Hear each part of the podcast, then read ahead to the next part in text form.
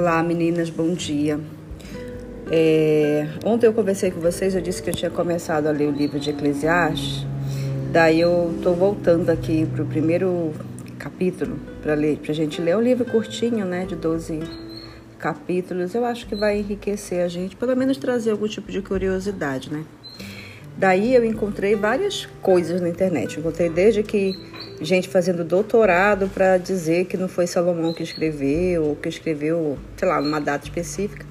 Mas eu vou me ater aqui no, no na Wikipedia, que traz um, um, um texto bem interessante sobre o livro, falando inclusive que ele foi escrito entre 450 a, mil, a 180 antes de Cristo, né?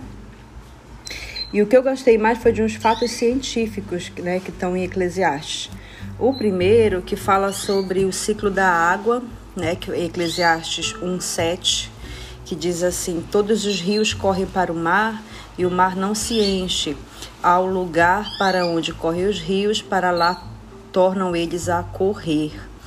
E o outro que está em Eclesiastes 11:3, que diz assim, que é do ciclo é, hidrológico ele diz assim: estando as nuvens cheias, derramam a chuva sobre a terra. E aí, gente, só para lembrar que, por exemplo, o ciclo hidrológico ele só foi compreendido no século 17. Se a gente for olhar século 17, é, é 1.700 anos, aliás, mais de 1.700 anos do que foi escrito Eclesiastes. Então, assim, é realmente algo incrível, né? E esse mesmo ciclo também é descrito no livro de Amós. E aí, outra coisa que ele fala também, lá no é, versículo, capítulo 1, versículo 6, que diz assim: O vento vai para o sul e faz o seu giro para o norte, volve-se, revolve-se na sua carreira e retorna aos seus circuitos. Gente, esses fatos aí, que é fato de meteorologia, eles só foram provados cientificamente em tempos recentes. E Eclesiastes já trazia. Então, assim, eu, eu, eu gosto muito dele porque ele traz esse aspecto realmente de mostrando o Senhor, mostrando que ele já sabe todas as coisas, né? E que realmente a gente não sabe muita coisa, é, e que muita coisa que a gente sabe é vaidade. E daí é nesse, dentro desse, desse, desse enredo, né, que, que o livro é, vai funcionando desde a primeira, do seu primeiro capítulo até o décimo segundo. E nesse primeiro é, tem todos esses aspectos que eu comentei, esses versículos, né? E eu achei interessante, eu grifei aqui assim: o que foi, é, o que foi é o que há de ser, e o que se fez, isso se tornará a fazer, nada, pois, há de novo debaixo do sol, né?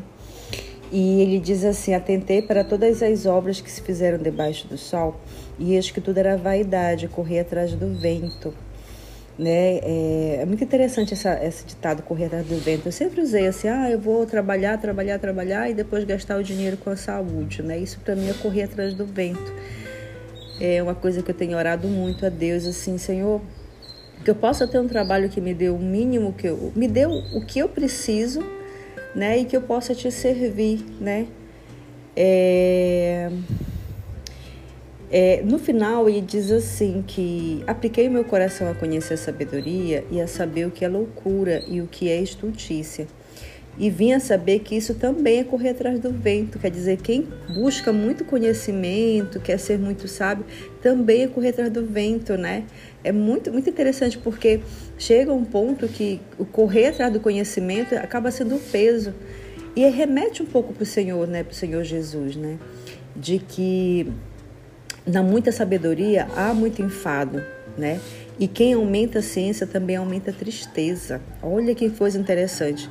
Há de se lembrar aí a bomba atômica, os fins dela quais eram, fins pacíficos e hoje o que são utilizados, né?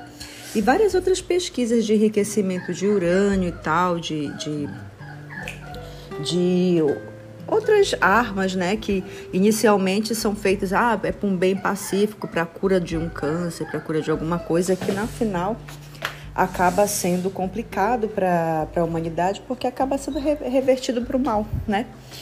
Então, assim, o que, que meditar dessa, dessa, desse primeiro capítulo? É realmente pedir a Deus que nos dê um nível de sabedoria na, na medida certa, né? Para a gente ter um equilíbrio aqui e não carregar coisas pesadas sobre nossos ombros. E se em algum momento elas estiverem pesadas, colocar diante do Senhor, porque Ele mesmo diz: Vinde a mim todos que estáis cansados e sobrecarregados, e eu vos aliviarei.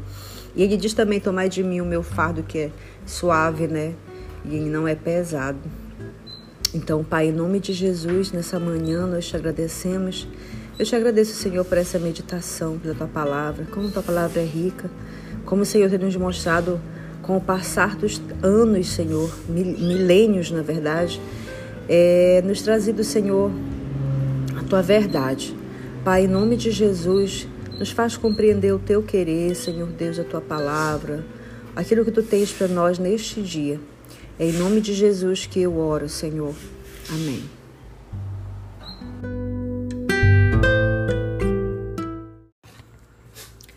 As declarações de identidade e posição em Cristo. Quem sou eu?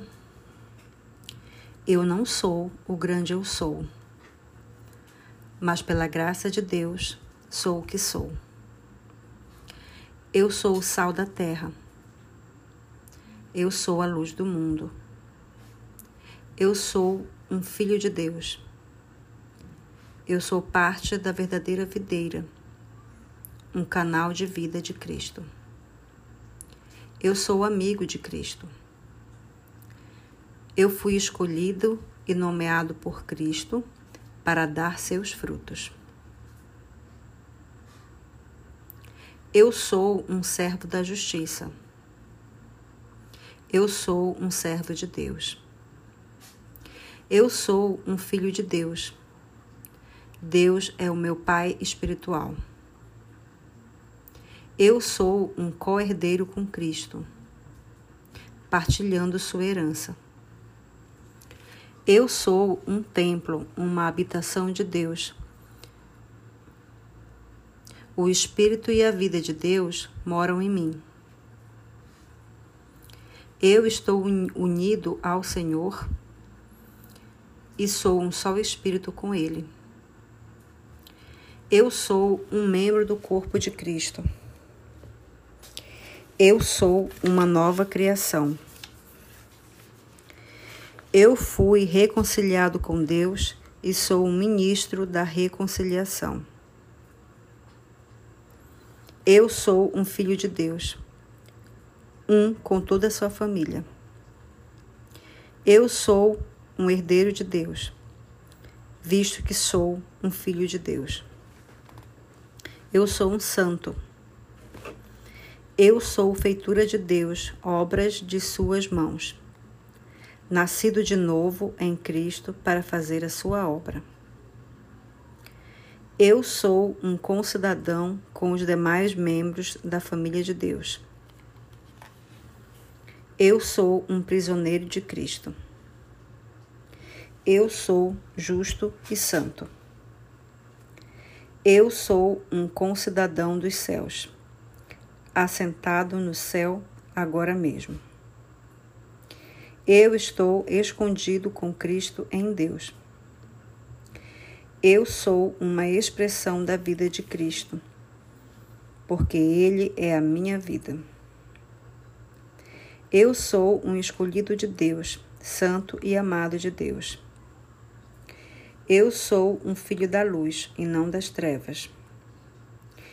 Eu sou um participante da vocação celestial. Eu sou um participante de Cristo e participo da vida de Cristo. Eu sou uma das pedras vivas de Deus. Fui edificado com Cristo eu sou uma casa espiritual. Eu sou um membro da geração escolhida, do sacerdócio real, da nação santa,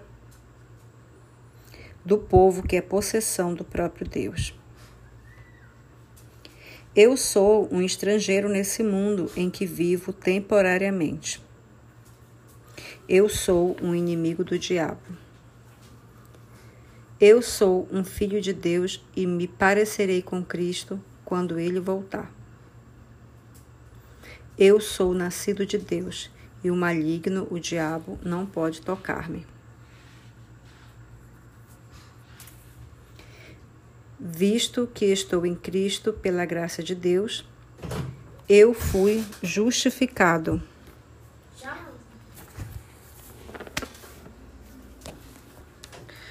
Totalmente perdoado e feito justo. Eu morri com Cristo e morri